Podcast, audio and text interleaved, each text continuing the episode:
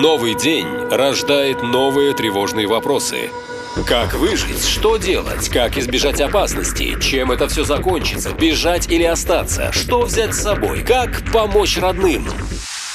На все эти вопросы тяжело найти настоящие, правдивые ответы. Но мы сумели. Каждый день настоящий полковник предельно откровенно отвечает на ваши самые страшные вопросы. Отвечает полковник. Зачем Калининград оставили без ПВО? Э, друзья, тут все очень просто. А зачем Калининграду ПВО? Вы можете мне объяснить, да? Ну вот что, вы думаете, Калининград, ну, ну, допустим, вот конфликт, вы что, реально считаете, что его начнут бомбить Калининград, да? Вот там бомбы, тут ракеты будем запускать. Калининград окружен странами НАТО полностью, все. Сухопутная операция покончит с Калининградом за полдня. Вот это вот действительно будет, как не Киев за три дня, а Калининград за три дня. То бишь, если страны НАТО э, решат Калининград получить обратно, ну, три дня максимум они его получат. Никто не будет нападать, просто заедут на танках, как в старые добрые времена, если можно так выразиться. Наверное, это ну, очень цинично так говорить, но это правда жизни. Там нет серьезного гарнизона. Вот. Э, де-факто Калининград понимает, что он, э, в принципе, конечно, форпост России, но этот форпост пойдет первым.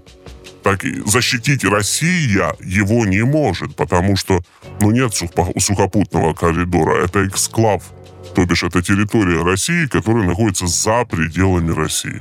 Для того, чтобы сделать сухопутный коридор, нужно пробить 100-километровый коридор э, по территориям стран НАТО. Кто это будет делать? Это война с НАТО. Сразу война с НАТО, а война с НАТО это вообще не война с Украиной, понимаете? Это вообще другой масштаб и все другое.